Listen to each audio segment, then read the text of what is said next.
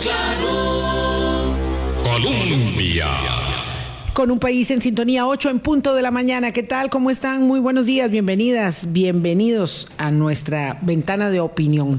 Hoy vamos a hablar con Juan José Romero, epidemiólogo de la Universidad Nacional, que nos va a guiar en el camino de la atención de las infecciones respiratorias agudas y de la eh, reaparición, bueno, no es que no habían, pero ahora hay más casos de COVID y de cómo conducirnos frente a esto.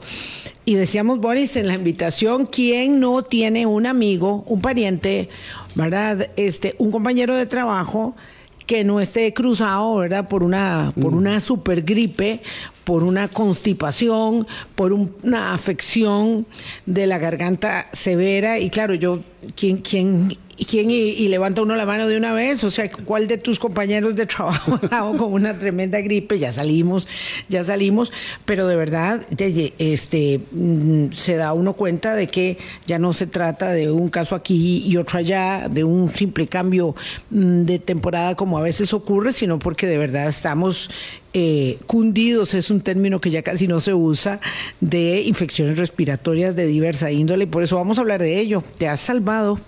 Buenos días, digo de la gripe. Buenos días, Vilma, y buenos días a todos los amigos y amigas de Hablando Claro. No, o hemos sentido síntomas muy leves, ¿verdad? Hemos sentido ahí un dolor. Los que se han ido escapando, los que van de taquito. Los que vamos ahí como bordeando la cosa, ¿verdad?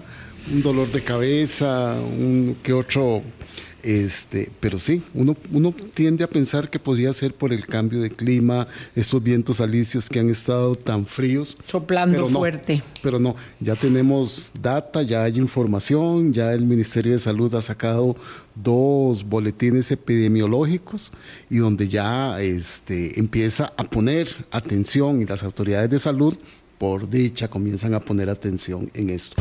Pero vamos a verlo mucho más en detalle con nuestro invitado de hoy, Vilma. Don Juan José Romero, gracias. Como no se ha terminado enero, yo sigo diciendo feliz año nuevo y además porque no lo habíamos tenido aquí mm. en la mesa de Hablando Claro en el 2024. Cerramos el 23, pero bueno, este es una página nueva de calendario. Buenos días, ¿qué tal?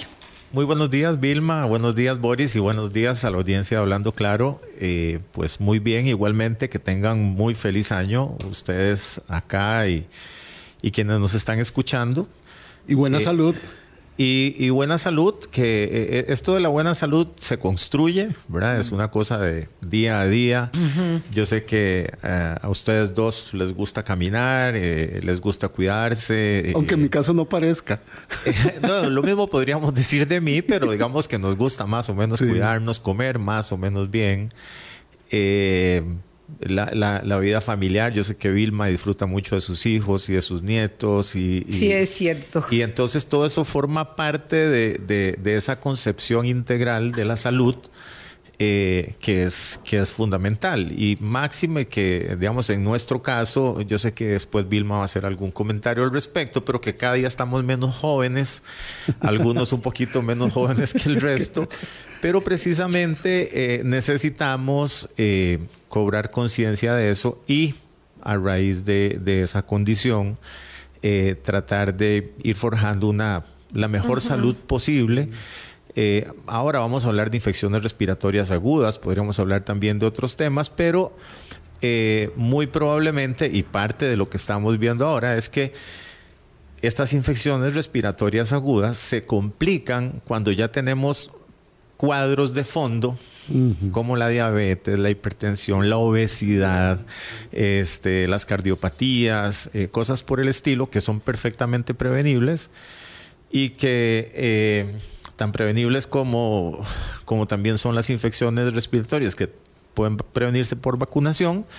Pero hay otras cosas que la vacunación es hacer ejercicio, que la vacunación es comer más o menos bien, que la vacunación es eh, llevar una vida lo más tranquila posible, disfrutar de la vida familiar, salir a caminar, recrearse, que es más complicado, ¿verdad? Porque para una vacuna, pues uno le va más cercano y le ponen una inyección, pero levantarse todos los días, caminar, comer más o menos bien, eso es una vacuna de a diario que es un poquillo complicada. Claro, y Sí. en estos días que está la cosecha de mandarinas de nuestros productores, están riquísimas y baratas.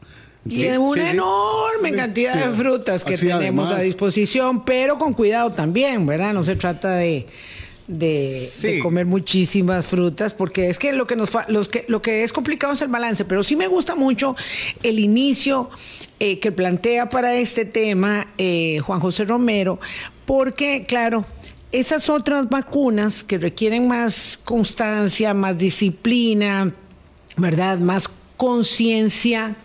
Ayer hablábamos de conciencia fonética, hoy vamos a tener que tener mucha conciencia de promoción de la salud, eh, porque ah, ahí es donde está el detalle. Yo, mm, ya Juan José decía que iba a hablar de edad, no, yo, yo me precio de ser una persona muy fuerte en términos de infecciones respiratorias, digamos, por ahí no cojeo. Sí, ya, ya sé cuáles son mis males y no, y no son por ahí.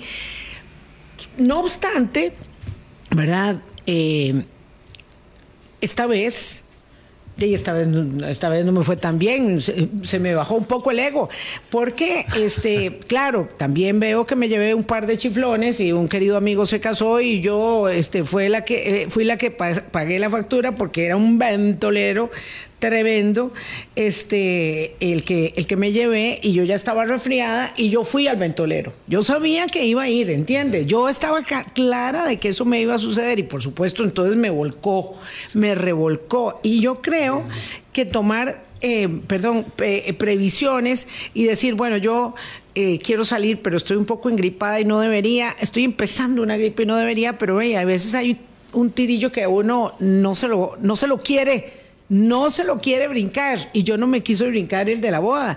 Entonces, claro, me, me revolcó y veo eso que sucede que es que de, de verdad no sé si los virus son más fuertes, si tienen más capacidad de instalarse en el organismo.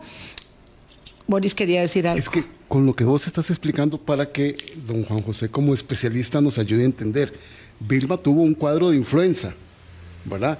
Que no, no es... sé no- si es no- influenza porque tenía las dos vacunas, puede haber sido otra otra infección. Sí, o una infección, Sí. pero no respiratoria aguda, que es una cosa que preocupa y que don Juan José reseñó. Sí, eh, eh, a ver, eh, en efecto, a veces uno está, como dice, uno está tocadito. Tocadito. Sí. Uno está Eso tocadito. me pasó. Y eh, uno termina de buscar, eh, Sí. eh, digamos, a- agravarse un poquito, ¿verdad? Juan José se acuerda cuando nos decían eh, los papás, el que busca el peligro en el perece. Perece. Y claro, ahí le jalaban a uno. Exactamente. No salga el chiflón. Exactamente, sí, no salga el chiflón, mire que abríguese, que una cosa y que la otra. Eh, nosotros somos muy dados en esta, digamos, en esta sociedad de alta competencia eh, y, digamos, en la búsqueda de la alta eh, competitividad, eh, competitividad a, a- a jugarnos chances en pro de, de no darnos por menos o de no poner en riesgo el trabajo, de no poner en riesgo el estudio, cosas por el estilo. Entonces, o de no poner en riesgo, eh, digamos, la amistad del amigo, la amiga que se O casaba. de no querer perderse el un cachiflín simplemente porque, ay, porque a uno le gusta. Entonces, eh, eh, digamos, es bastante frecuente que personas que están enfermas, en lugar de reposar, salen a trabajar. Hay algunos que no, no les queda de otra, ¿verdad? Eh, son trabajadores independientes, eh, tienen su propio emprendimiento, eh, son trabajadores, eh, digamos, de alguna manera informales. No es una palabra que me gusta, pero digamos que están en ese sector. En la economía Y- informal. Y que no les gusta de otra, no, no, perdón, no les queda de otra. No es que me voy a quedar porque estoy con una gripe y me tengo que quedar. Eh, algunos podemos tener la posibilidad de hacer teletrabajo o de, de pedir un permiso, tal vez tener una incapacidad porque estamos asegurados. Sí, es que es un privilegio, todo un privilegio. Claro, pero otros no. Entonces, eh, eh, aquí el asunto es, lo que se recomienda con, con cualquier enfermedad es reposo. ¿verdad? En el caso de una infección respiratoria aguda es, eh, digamos, el reposo, la medicación mínima necesaria, Mucha agua. mucha agua y comer. ¿verdad? Eh, no dejar de comer, eso es importante. A veces uno no piensa en... Yo en ni la enferma comida. dejo de comer. ¿verdad? Este, entonces, comer sanamente, comer adecuadamente, estar bien hidratado, descansar y, como les decía, la medicación mínima necesaria. A veces la medicación mínima es muy intensiva, a veces es menos intensiva, pero en cualquier caso, esta medicación mínima debería ser recomendada por un especialista, por un médico, no por el amigo, no por el- la mamá, no por el que me dice, mira, este, yo acabo de pasar por eso y a mí me mandaron una pastilla cada cuatro horas. Otro dice, no, no, yo me tomaba una cada 12. Eh, miren, mejor Cuidado. consulte, tenga mucho cuidado, porque la automedicación eh, podría ser también un problema. O como alguna gente hace, ¿verdad? Que tiene un resfrío y toma antibióticos.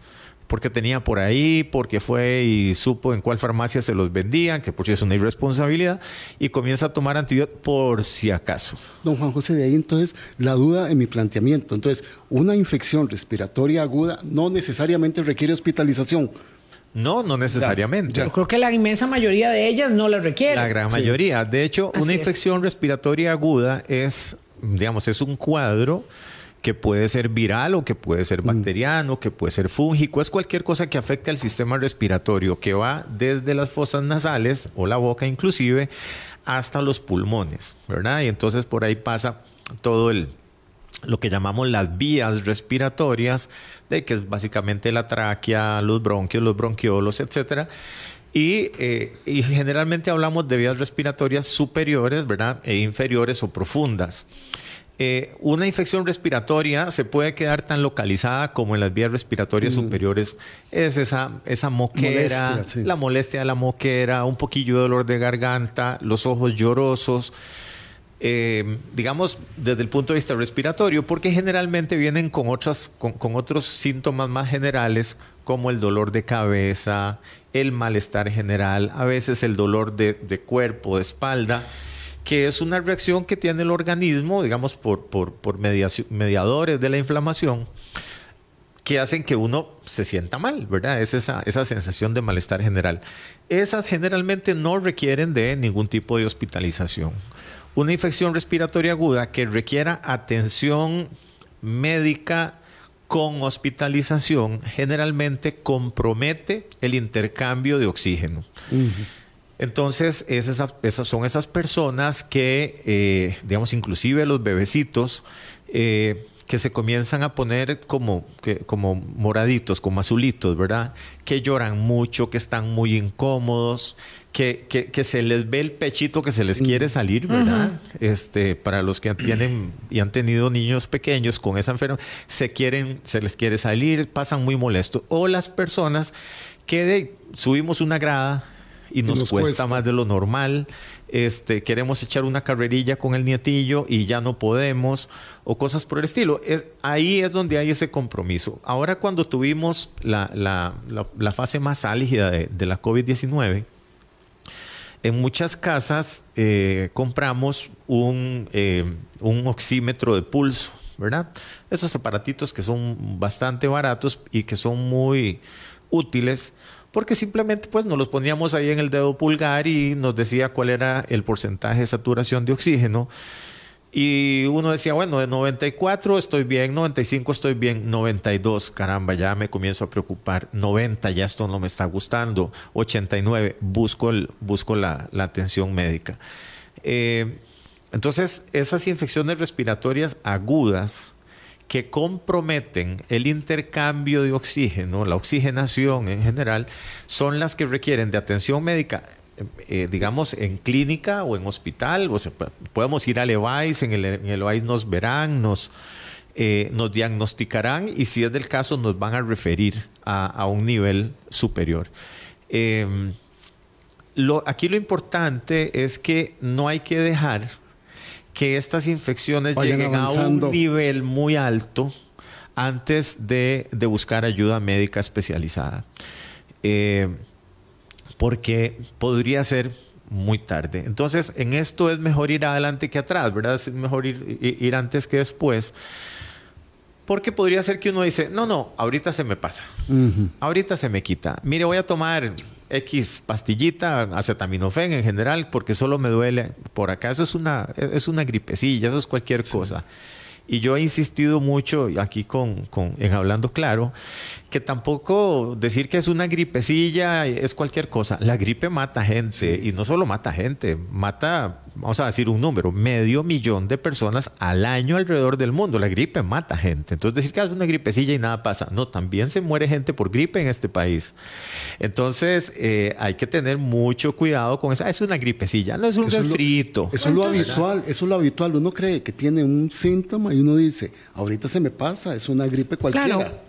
Y toda gripe empieza con unos, con unos síntomas, pero entonces es una cuestión de tiempo eh, o una mezcla de factores, digo, de tiempo de desarrollo de la infección respiratoria o una mezcla de condiciones como el tiempo de desarrollo de la infección, mi predisposición a empeorar cada vez que me engripo, mis condiciones, digamos, de salud afectadas eh, conjuntamente o concomitantemente, ¿verdad? Como hablabas de, de la presión, de la diabetes, todas esas condiciones adicionales.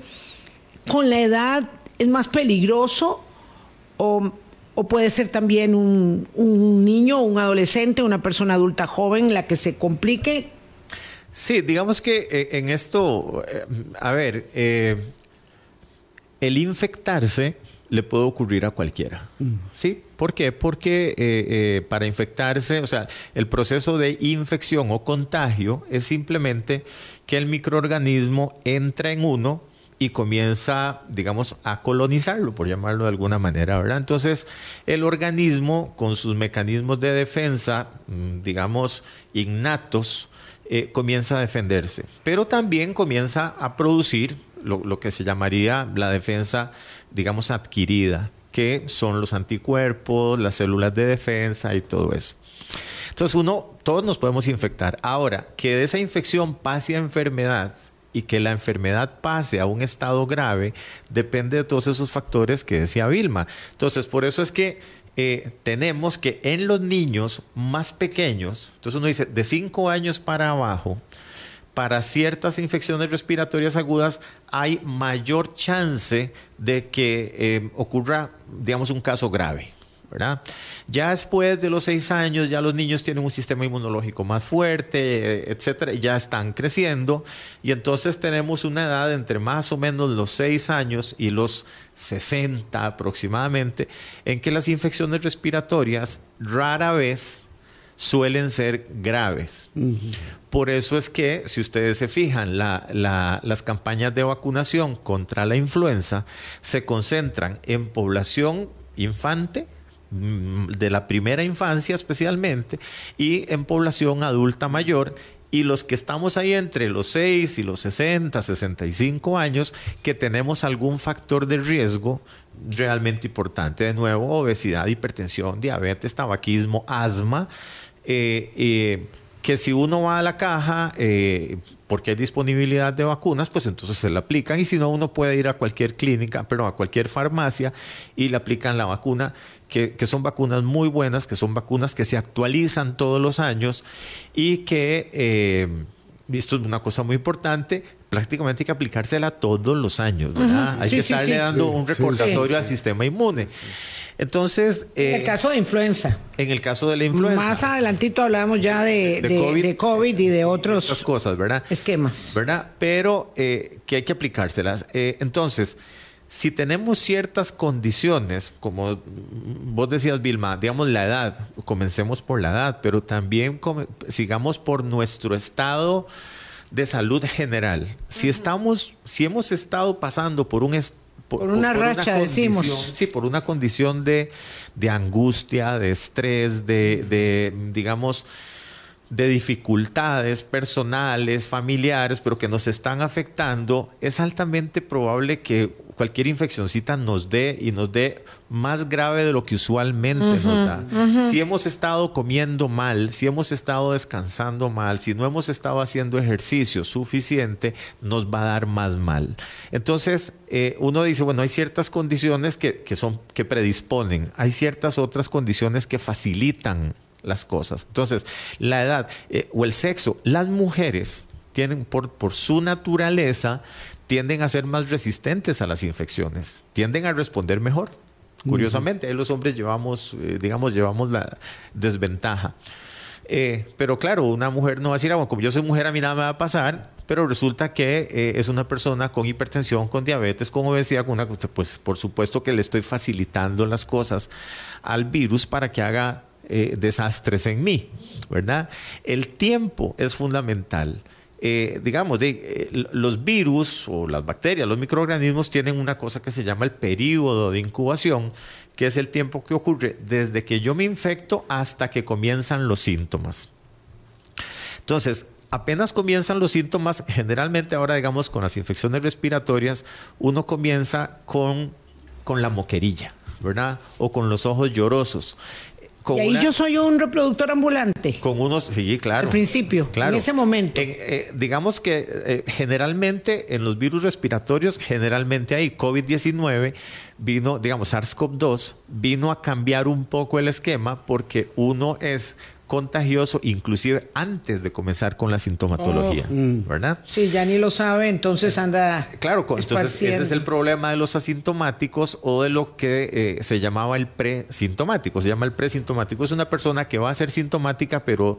Pero todavía no lo es. Todavía no lo es. Unas horas antes no. Claro, pero resulta que un día, un día y medio, antes, unos tres días, ya, eh, eh, eh, ya andaba siendo, ya era contagioso, ¿verdad?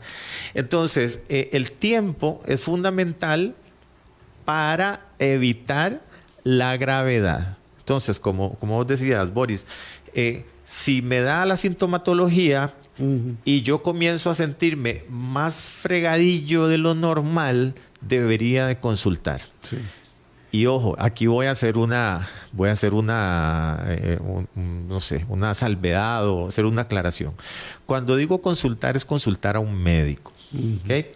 Porque no es nada infrecuente que uno esté tocadito de alguna enfermedad y vaya a la farmacia. Ah, no, directo.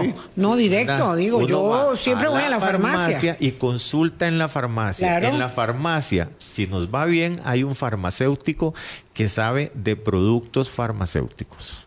Pero no es médico. No conoce a, la persona que va y pregunta. No es un clínico. Estamos. La, imagen, la imagen habitual es el dependiente diciéndole, doctor, este, para la gripe que tiene dolor de garganta y un poco de escosor. Ah, ok, entonces tal cosa, sí, dale tal otra. Pero el señor de la farmacia, la señora de la farmacia, ni siquiera vuelve a ver. Este, con suerte dice ahí a lo largo, mira, es una persona grande o eh, pequeña. Eh, digamos que de una, de una manera, eh, yo decía, parcialmente adecuada. Eh, preguntan que si es diabético, que si es hipertenso. Sí, preguntan. ¿verdad? No, no, nunca me han preguntado. Por eso digo parcialmente. Entonces, ¿por qué? Porque hay algunos jarabes que tienen mucho azúcar, porque hay algunos jarabes que tienen algún componente que eventualmente puede subir la presión. Y entonces esas, eso es... Eh, eso es lo que, cuidan, esa parte. Eso cuidan, pero digamos que ahí no debimos haber llegado. Tenemos que hacer la consulta con un, nuestro médico de cabecera o con el médico de Levi's, con, con, con el médico que esté disponible de nuestra confianza para que nos diagnostique correctamente, porque el proceso diagnóstico implica conversar, implica saber dónde ha estado, con quién ha estado, hace cuándo comenzó, hay alguien más en su familia, etcétera. Lo, que es ese, ese proceso de la anamnesis, o sea, de la historia, y también cómo le comenzó. Le comenzó a doler, digamos, la garganta, o le comenzó a doler la cabeza, hace cuánto, qué fue primero, qué fue después, le cuesta dormir, etcétera. Todo eso es fundamental para tener, eh, digamos, una, la mejor, eh, el mejor abordaje de cualquier infección. Pero si es infección respiratoria, si es en niños y si es en adultos mayores, con mucho más razón. Tenemos que hacer una pausa, son las 8.24. Hablamos de generalidades que de una manera u otra todos conocemos, pero que hay que traer, que hay que traer a valor presente cada vez que se presenta una epidemia de gripe, porque tenemos una epidemia de gripe. Ya dice Juan José Romero que es por virus, bacterias u hongos. O sea, hay muchos tipos de infecciones respiratorias, muchas gripes, muchas influencias, muchos catarros, llámele como usted quiera, son muchos. Entonces agréguenle a la circunstancia el COVID y agréguenle eh, la reaparición de muchos casos de dengue que hay también en el país, que produce esos síntomas también. Al inicio especialmente. Al inicio especialmente. Entonces, bueno, ya vimos el cuadro como de repaso. Ahora, ¿qué pasa? ¿Qué hacemos? Digo, ¿cuál es la política pública que orienta esta gestión de infecciones respiratorias y cuál debe ser la política nuestra, porque si es una cosa real, es que después de la pandemia quedamos un poco hartos y nos desprendimos de todo, ¿verdad? De todas las medidas. Em, entonces, ¿qué es lo que vamos a hacer? ¿Qué hacemos en lo individual y qué hacemos a falta de política pública o de campañas de promoción del el sistema sanitario? O de insuficiencia de esas campañas. Ya venimos. Colombia. Con las opciones de ahorro. Sintonía 827, Juan José Romero, epidemiólogo, nos acompaña esta mañana en la que eh, repasamos sobre gripe, COVID y demás afecciones que están ahí muy bien instaladas. Con el COVID pasa que eh, pues evidentemente ya esto es noticia muy conocida.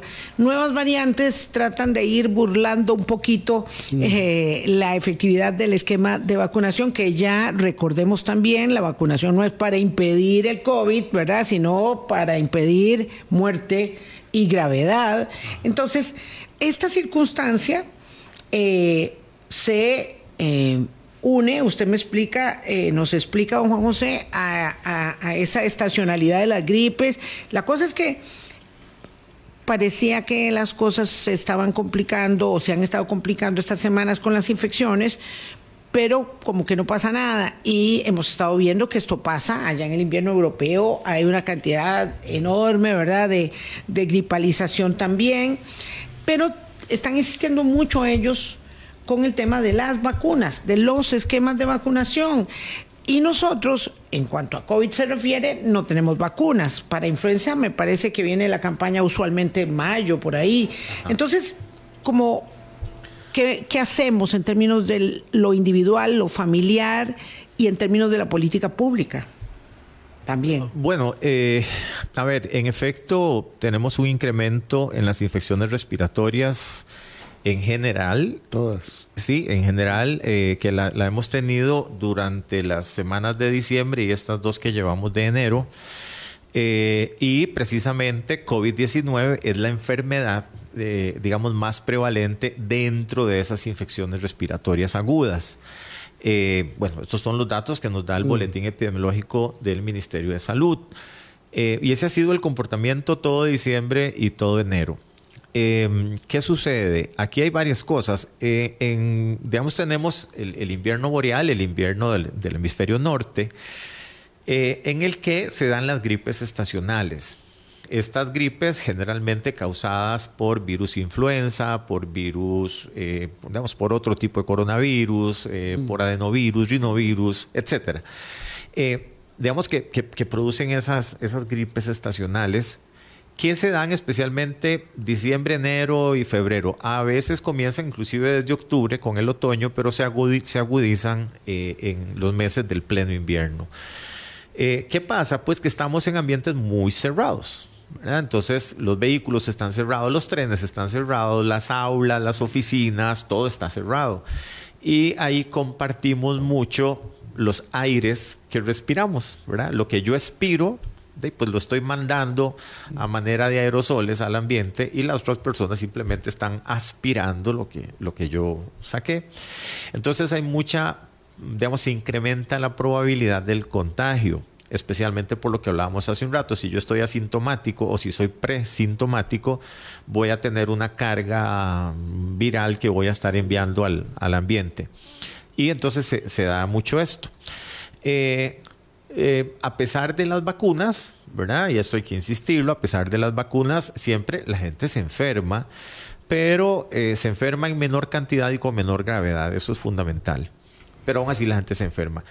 Eh, la semana pasada se reportaba en el aeropuerto Juan Santa María saturación. Aglomeraciones. Aglomeraciones, retrasos en, en, el aterrizaje de los aviones, etcétera, etcétera. Aquello era un tumulto y es ese intercambio de Europa y Estados Unidos hacia Costa Rica y viceversa. Sí. Y, y, y, ahí le agrego, claro, y ahí le agrego, ¿verdad? El tumulto es en el aeropuerto como estación de llegada o de salida. Las horas enormes, eternas, ¿verdad? Que pasa en el avión, sí. que se pasan en el avión, porque si va a cruzar sí. el charco son 10 horas, 17 horas, dependiendo para dónde vaya, ¿Dónde vaya ¿verdad? Y si van este, el del lechero o si sí, van... O, o exactamente, 24 horas, lo que sea. Entonces, ahí donde está esa concentración de personas, bájense, digamos, no sé, 300 de un avión, Llegan ahí, se hace un molote en la fila de migración, en las maletas, que es un desastre también, siempre, en todo lado. No es que aquí pasa eso, no, no. Los aeropuertos son iguales en todas partes, casi que sí. Entonces, ahí hay una circulación Sí, es claro. una fiesta de virus. Claro, entonces ahí es donde hay mucho mayor probabilidad de tener eso. Entonces, ¿qué, qué, qué pasó en Costa Rica? En diciembre y está pasando en enero, precisamente eso. Es una zona, perdón, es una es un momento uh -huh. de alto tráfico, de alto tránsito y entonces tenemos ese ese intercambio. Pico de turismo sí. con pico de virus. De hecho, digamos que va por todos lados. Sí. Don Juan José, solo, solo una para que no me quede esta duda porque yo no no, claro. no, no conozco mucho del tema cualquier persona en esta estacionalidad en que estamos, con la influenza, con las, con las infecciones respiratorias agudas y con estas nuevas variantes de COVID, uno podría tener síntomas y cree que es una gripe, pero puede ser algo mayor. Claro, sí, claro, porque eh, lo que hablábamos hace un rato, antes de irnos al corte, con el caso del dengue, resulta que la mayoría, hay un montón de, de infecciones virales que al inicio comparten signos y síntomas que todos pueden ser parecidos, inclusive algunas encefalitis eh, producidas por virus. Eh, al principio sí es eh, malestar general, un poco de fiebre, eh, síntomas que, que, uno dice tipo resfrío, uh -huh. tipo resfrío, muchos son tipo resfrío. Este, y, y resulta que después digamos que proceden hacia otro ya tipo de, de, de síntomas más específicos. Entonces, por eso, si, si, usted tiene, usted comienza con un resfrío, pero resulta que un resfrío normalmente a los dos días se quita. Eso era, es que eso era, un resfrío. Usted dijo que, que, hay un periodo. ¿Cuál es ese periodo como para poder sí, sí, determinar? Un, resfrío a los dos días se quita. Es ya. más, uno hasta lo puede confundir con una alergia. Uh -huh. Lo que pasa es que una alergia se quita en un, en, en un rato, ¿verdad? Eh, pero si persiste, y no hay fiebre, por ejemplo, si no hay fiebre, si no hay mucho malestar general, probablemente, y es una cosa muy nasal, muy, muy de estornudos y eso, probablemente es un resfrío. Cuando comienza a haber fiebre, cuando comienza a haber ese malestar general, ese decaimiento, ese cansancio, ya estamos hablando de otra cosa. Y ya estamos hablando o de gripe, o de COVID, o de o sincitial respiratorio, o cosas por el estilo. Ya es una cosa más seria. Y ahí es donde hay que buscar ayuda. Ahí es donde hay que buscar ayuda y uno no se puede quedar con decir, no, no, esta es una gripe, pero como dijo Vilma hace un rato, a mí siempre me ha dado muy bien. Llegar Yo a, a, a, resulta que nosotros llegamos a un momento en el que, en, en, en el que ya no. A mí, a mí antes no, ¿verdad? O sea, a mí antes no, a mí antes no me dolía, a mí antes no me daba, a mí antes no me pasaba. Este, y resulta que hay que tener mucho cuidado, digamos, con esa, eh, digamos, con, con, esa línea que uno podría decir que es muy delgada, pero porque uno se las quiere jugar de valiente. Así es. Y tiene que llegar el momento en que uno tiene que ser suficientemente objetivo y decir, hey, suave un toque. Ya, ya esto, va, ya no me, esto, no me, está gustando, me está durando mucho, eh, ya no me estoy sintiendo muy bien. Uh -huh. Y eso es, decía ahorita Vilma, bueno, ¿qué hago yo ah, de manera individual? Bueno, pues yo diría que lo primero que tengo que hacer es protegerme todo lo posible. Y protegerme todo lo posible es de volver a sacar la mascarilla, por ejemplo, para cuando voy a una reunión con mucha gente en un lugar que está más cerrado. o menos cerrado, sacar la mascarilla y en el momento que usted vea a alguien que está medio sospechoso, póngase la mascarilla. Si usted es un muy, muy precavido, de, use la mascarilla del principio, siéntese a la par del lugar más ventilado, eh, siéntese a la par de la puerta, porque por lo menos de estar entrando y saliendo ahí se le mueve un poquito el aire. Eh, eh, o sea, puede tomar ese tipo de medidas. La otra es la, la, higiene personal, el lavado de manos constante, eso es fundamental. Este, el lavado de manos bajamos la guardia mucho. Sí, sí, sí, sí. Yo creo que, eh, por ejemplo, desde que, vamos a ver, hay que ser claros. Eh, ahora, ahora vos, Vilma, hablabas de política pública. Eh, a partir de mayo del 2022, la política pública respecto a COVID-19 es que no haya política pública. Ninguna. Sí, se dice, que no haya política pública. como se dice en, ciencias políticas, la no política de por sí es una política. Claro, claro, por supuesto. Entonces, no hay ninguna política con respecto a COVID-19. Simplemente, bueno, de eh, la OMS dijo, eh, ya no hay pandemia, levantamos el estado de emergencia sanitaria internacional por COVID-19 y que Pero nosotros lo levantamos antes que la OMS, creo que lo dijera. Facto, Digamos, de facto, sí, ¿verdad? Es igual que Corea del Norte. ¿Verdad? Sí, exactamente. Entonces resulta que, bueno, eh, las vacunas, ¿para qué? Eh, la mascarilla, ¿para qué? Eh, las campañas, ¿para qué? las campañas, ¿para claro, qué? vamos a ver. perdón, perdona, digamos, esa obligatoriedad de los lavatorios con jabón y con toallas a la entrada de los negocios, etcétera que no solo sirvió para bajar infecciones respiratorias, bajó dramáticamente las enfermedades diarreicas agudas, pero dramáticamente. se nos olvidó todo eso, pero eh, digamos que cuando digo se nos olvidó, es que se nos olvidó desde arriba hasta abajo.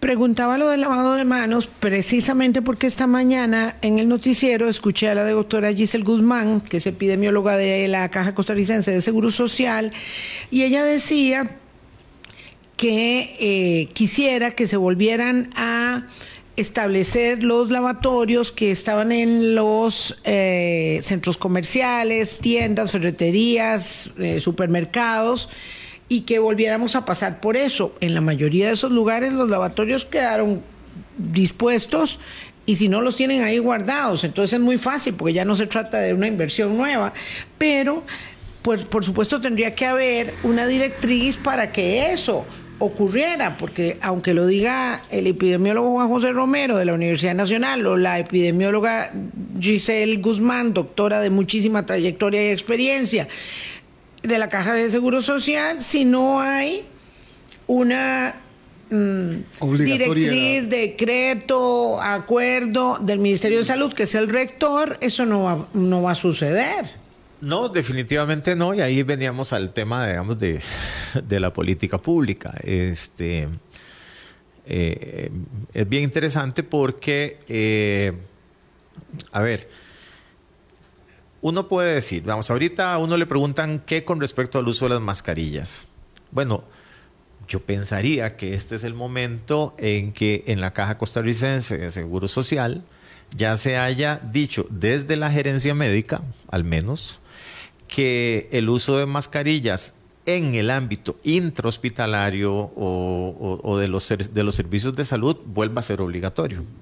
Eso ya está estableciéndose en algunos lugares en Europa, me parece. Claro, pero eh, digamos en, Europa y en algunos estados de los, de Estados, los Estados Unidos, ¿verdad? Pero en otros jamás. Pero yo, yo digo aquí, ¿verdad? Yo desde la gerencia médica, al menos pensando en que hay un criterio médico. Eh, sin embargo, mm, todavía estamos en eso. Desapareció, digamos, las, lo, que llamamos las estaciones de, eh, triage para las, para las infecciones respiratorias. Entonces ahora todos los, respiratorios se juntan con los no respiratorios en la sala de emergencias, ¿verdad? Para atención. Eh, ya no tenemos, digamos, en algunos lugares ya no hay un salón COVID. Entonces ahí pues, estamos los de COVID con los no COVID. Las pruebas diagnósticas no se le aplican a todo el mundo que va a ser internado, sino solo en ciertas condiciones, en ciertos momentos. Entonces, digamos que hay una, podemos decir que hay una inacción o, hay cierta liviandad eh, con respecto a qué se hace o no se hace. Y, yo digo COVID porque estamos hablando de COVID, porque tenemos un incremento en, los casos de COVID. Eh, y, nada más traigo aquí algunos, algunos datillos. De la semana 47 del año 23, había 40 hospitalizados y resulta que ocho semanas después tenemos el doble de hospitalizados por COVID-19. Y la cantidad de casos, de, pues, estábamos en 120 casos reportados, estamos en 120. Ya la semana pasada el boletín habla de casi 380. Eh, no teníamos eh, eh, internados en cuidados intensivos por COVID, ahora sí los tenemos. los fallecidos siguen siendo más o menos por el orden de 3, 4 por semana, con peligro a que en las próximas semanas suban porque en el momento que comienzan a subir las hospitalizaciones comienza el riesgo de, que haya más, más fallecidos. Entonces, uno esperaría, uno, me refiero a yo, ¿verdad? Eh, eh, yo esperaría eh, mayor beligerancia, ¿verdad? mayor proactividad por parte de nuestras autoridades sanitarias. Desafortunadamente, COVID-19 nunca fue, nunca ha sido y difícilmente será una prioridad para este gobierno. Y eso se ve desde la campaña electoral. Don Juan José, antes de irnos a corte, solo una pregunta muy rápida. Llegó una donación de vacunas de Panamá. ¿Son efectivas esas o no con las nuevas variantes? Pero son muy poquitas. Son pocas, sí. Muy poquitas. Sí, digamos que. Había unas para niños, ¿verdad? Y otras para adultos. Para adultos mayores. Tenían 22 mil dosis donadas eh, estoy tratando de ser estoy, tratando de ser políticamente correcto. Este, son 22 mil. 22 mil es como una cucharadita de agua cuando usted acaba de subir el chirripo. Más o menos, o sea, no es nada. Y uno requiere un par de litros por lo menos. Y uno requiere mucha agua y una cosa, es una cucharadita que se le agradece al gobierno panameño definitivamente. Ahora, son vacunas bivalentes, son vacunas que no están actualizadas, no son las más actuales, dicho sea de paso, y sirven parcialmente. ¿Por qué? Porque estas vacunas bivalentes tienen una porción de la variante original de Wuhan y una porción de Omicron. Omicron está circulando desde el 2021, ¿sí? Eh, eh, pero la, la, parte de Omicron que tenemos ahí, que representa más o menos una base de lo que tenemos actualmente, nos puede ayudar, sí, un poco, pero no es la vacuna más eficaz que está disponible en el mercado y que es la que se está utilizando en Europa, en Estados Unidos, en México y en otros países de Latinoamérica. Eso nos sirve para responderle a un estimable oyente que dice que él quiere saber si las personas que están, estamos, dice, interesados, tendríamos las vacunas gratis. Bueno, y las tendrían si las hubiese, porque el esquema eh, establece que las vacunas en Costa Rica son gratuitas, pero es que no hay vacunas. Digo, ahora no hay disponibles vacunas, ni, por supuesto, para comprarlas. Sí, me parece tampoco que, hay en el sector privado. Exactamente, me parece que ese paso, ¿verdad? Nunca se pudo eh, del todo establecer, que era el, del mercado privado de la vacuna COVID. De influenza sí, de influenza sí puede ir y, y, ponérsela. Lo protege contra, contra influenza. El tema es que cuando uno habla, y yo creo que eso es algo que es necesario aclarar o reforzar, ¿verdad? Cuando uno habla de infección respiratoria aguda, hay infección respiratoria e infección respiratoria aguda. Entonces ahí hay una cantidad enorme de este, manifestaciones, desde la gripe y el resfriado común hasta la, hasta, no sé, hasta COVID, influenza, usted me dirá, pero son muchas. Ya venimos, ya venimos para que Juan José explique eso. Colombia. 8.46 de la mañana conversamos con Juan José Romero, epidemiólogo. Ah, Don Juan José, ¿qué hacemos? ¿Cómo eh, lo superamos? Vamos a ver, lo superaremos, superamos una pandemia, ¿verdad? Este, cada vez que se habla de que va a haber otra, a uno este, se, le, se le para el pelo, ¿verdad? Lo cierto es que mm, debemos gestionar esto como gestionamos eh, el pico que tenemos de padecimientos de diarreicos, por ejemplo, y, siempre con la idea de poder protegernos más y tener mejor calidad de vida. Y si no hay política pública, que es lo que conduce un poco los esfuerzos de una sociedad en, cada, en cada nación, en cada país, pues tenemos que ver cómo nos la agenciamos eh, de la mejor manera posible. Sí, eh, el, el punto que estás anotando, Vilma, es, fundamental. Eh, vamos a decir que cuando el gobierno nos falla, pues tenemos que hacer la parte nosotros. Eh, a ver, uno, yo tengo la, insana costumbre, tengo que decir, de leer los comentarios que aparecen en los diarios digitales eh, o en la versión digital y uno observa ciertos comentarios, ¿verdad? Entonces, ayer creo que en una declaración que pudo tal vez no ser la intención, pero que pudo, pudo ser, eh, eh, digamos, no me parece la más apropiada, el viceministro Cuyo del Ministerio de Salud, de Salud eh, dice que el problema que tenemos ahorita es porque la población abandonó las prácticas de prevención contra las infecciones respiratorias. Ah, sí, lo vi, el Ministerio de Salud dice. Sí, sí. Eh, digamos que eso, eso es cierto, ¿verdad? Abandonamos muchos el lavado de manos, los protocolos de autosino de estornudo, la distancia física, la distancia social, etcétera. Sin embargo, eh, hay, hay, que recordar que de alguna u otra manera aquí hay una, hay una relación más o menos paternal entre el gobierno y los ciudadanos, como lo hay entre los padres de familia y los hijos, en el sentido de que hay que estar constantemente educando, eh, informando, recalcando, alertando, eh, a, alertando, dirigiendo eh, la conducta de, digamos, de los hijos y en este caso el, el gobierno hacia la ciudadanía. Entonces, hay ciertas cosas que, que, ahora, ahora hablamos. No tenemos campañas de vacunación, no tenemos campañas de lavado de manos, no tenemos campañas. Yo, no, yo sinceramente no sé si hay o no hay campañas, tengo que decirlo. Bueno, yo solo oigo radio. Yo no veo tele, este, yo leo periódicos, pero no veo los anuncios. Y cuando un día venía oyendo radio y resulta que eh, salió una campaña para eh, precisamente las infecciones respiratorias. Entonces, que acuérdese de lavarse las manos, del pañuelo individual o la talla individual. ¿Hace et, poco? Et, et, sí, el año pasado. Ah, ok. El, el año pasado. Y resulta que no se decía nada de las vacunas, ¿verdad?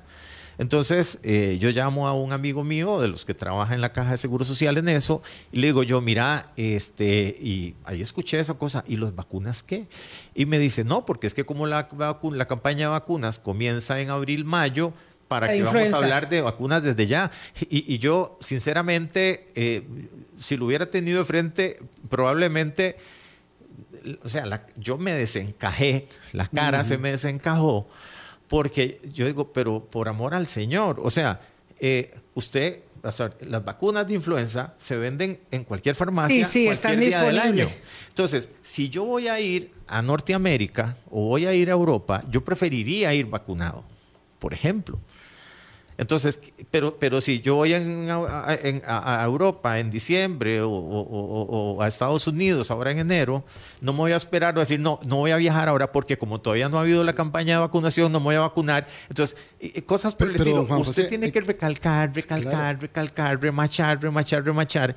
Existe eso que um, ustedes lo conocen muy bien, ¿verdad? De, de el conocimiento, las actitudes y las prácticas. Si yo constantemente estoy remachando en la información, en el conocimiento, en algún momento eso hace que yo tenga cierta actitud con respecto a aquel conocimiento hasta que se me vuelva práctica. Uh -huh. Pero, don Juan José, solo me gustaría decir una cosa porque la gente podría decir, solo si voy a viajar tengo que vacunarme. No, -huh. puedo ir a La Juela, puedo ir a Punta Arenas, puedo ir a Jacó y ahí hay gente que ha venido de esos países Claro. Que pueden... No, no, pero además tampoco vamos a decir que esto tiene que ver con, con la con la visitación nada más. No, no, no, no, nada más. Somos no. todos, Sí, somos sí, todos. sí, sí. A ver, vamos a ver, me pide, me pide Don Lilo que haga una aclaración. Dice que él fue a Levi's de Sarchí Norte y que hace unos días, por una cita médica, él tiene tres vacunas COVID y le ofrecieron la posibilidad de una cuarta dosis. Ajá. Entonces que le llama la atención que nosotros digamos que no hay vacunas porque eso pasó antes de lo del tema de la donación de Panamá. Eso dice don Lilo. Eh, bueno, no sé si es que puede ser que hayan algunos EBAIS donde tienen algunos remanentes o algo, ¿verdad? No lo conozco, pero por otro lado también me pide don Miguel que diga que es que él fue con gripe a Levi's y lo devolvieron, ni siquiera lo atendieron, le dijeron que se fuera para la casa y se guardara. Entonces, claro, hay mm, circunstancias muy diversas eh, y a veces no hubo una homogeneidad Porque no hay en una todas las circunstancias en todo el país Sí. respecto de cómo se atiende una situación como la gripalización. Sí, eh, eso es, digamos que Qué esto es- difícil. eso es un escenario un poco complicado. Dos habría- minutillos, don, Sí, don habría, Juan que José. ver si, habría que ver si esta es una vacuna, digamos, de las vacunas que teníamos previamente o inclusive esas vacunas bivalentes que, que en algún momento eh, tuvimos por acá y entonces hay un remanente. Es posible, vacunas actualizadas no, no tenemos, no hemos adquirido. De cualquier manera, digamos que salieron al mercado eh, el segundo semestre del año pasado. Eh, hay una cosa aquí de oferta y demanda, ¿verdad? Como la demanda de vacunas bajó ostensiblemente a nivel mundial, porque esto no es una cosa solo de Costa Rica, probablemente las empresas farmacéuticas también están produciendo menos y a un costo más alto. Eso es una cosa, digamos, Claro, típica de- de mercado. Entonces, eso, eso pone un poquillo complicado el asunto. Sobre la, la atención, digamos que llegué con gripe y, y entonces me devolvieron, pues es el absoluto contrasentido, porque yo estoy enfermo y estoy buscando atención para mi enfermedad, me dicen que me vaya, pues que me guarde, eh, y que me guarde y qué hago, ¿verdad? Este, Andrés dice que- las vacunas de influenza están prácticamente agotadas en ambos sectores, ¿verdad? No lo sé, ver- no, no, no conozco esa, Pues- esa pues- información. Pues, pues yo diría que qué alegría porque eso significa que mucha gente se vacunó. Si es que estamos trayendo muy poquitas y se agotaron muy rápido por ausencia de oferta, pues eh, yo diría que las farmacéuticas tienen ahí, las, perdón, las, las, las droguerías tienen la posibilidad de hacer importaciones y, y hacer un, un buen negocio ahorita. El asunto es que creo ¿Y vacunas actualizadas de COVID? eh, de ello esperaría que traigan lo antes posible, pero Mercado no me público sé- nada más. Pero no me sorprendería si desde el Estado, perdón, si desde el gobierno, no. Eh, Mm. en- Entonces, digamos que eh, eh, aquí la, la cuestión es presionar por tener política pública adecuada para este tipo de cosas. Desde el Ministerio de Salud, en su jerarquía, no lo veo. Desde la Caja Costarricense de Seguro Social, en, el- en- en su jerarquía, no lo veo. No en este momento. Tal vez haga falta más presión, no sé de cuáles sectores, porque tampoco entiendo yo que haya mucho oído atento a, a- a cierta parte de la ciudadanía, ¿verdad? Este, y, y nada más por un ejemplo, lo que decía ahorita, y para- en el último segundo, acabamos de tener un caso de, sam- de sarampión. Esa es una enfermedad absolutamente prevenible por vacunación. Estamos recibiendo muchísimos turistas de Europa y de Estados Unidos que han sido víctimas de las campañas de los antivacunas. Y claro, entonces que son anti ellos también. son anti ellos Sí, también. Como alguien aquí que está profusamente escribiendo y dice que somos emisarios del demonio y cosas locas. Sí, sí, hay gente que cree lo que quiere creer nada más. Entonces, no te- lo que dice te- la evidencia científica. teniendo Costa Rica un programa ampliado de inmunizaciones tan completo, Claro, que, que claro. haya, que haya gente que se enferme de todas esas cosas que son inmunoprevenibles, fácilmente adquiribles en las vacunas, yo creo que no tiene, no guarda mucho sentido. Gracias, Juan José. El que sí habla con seriedad es don Andrés Vega, que nos dice que las farmacias privadas están esperando influencia, influenza actualizada para dentro de dos o tres meses aproximadamente. Entonces hay que esperar y mientras tanto, bueno, cuidarse mucho. Yo ya no quiero una recaída.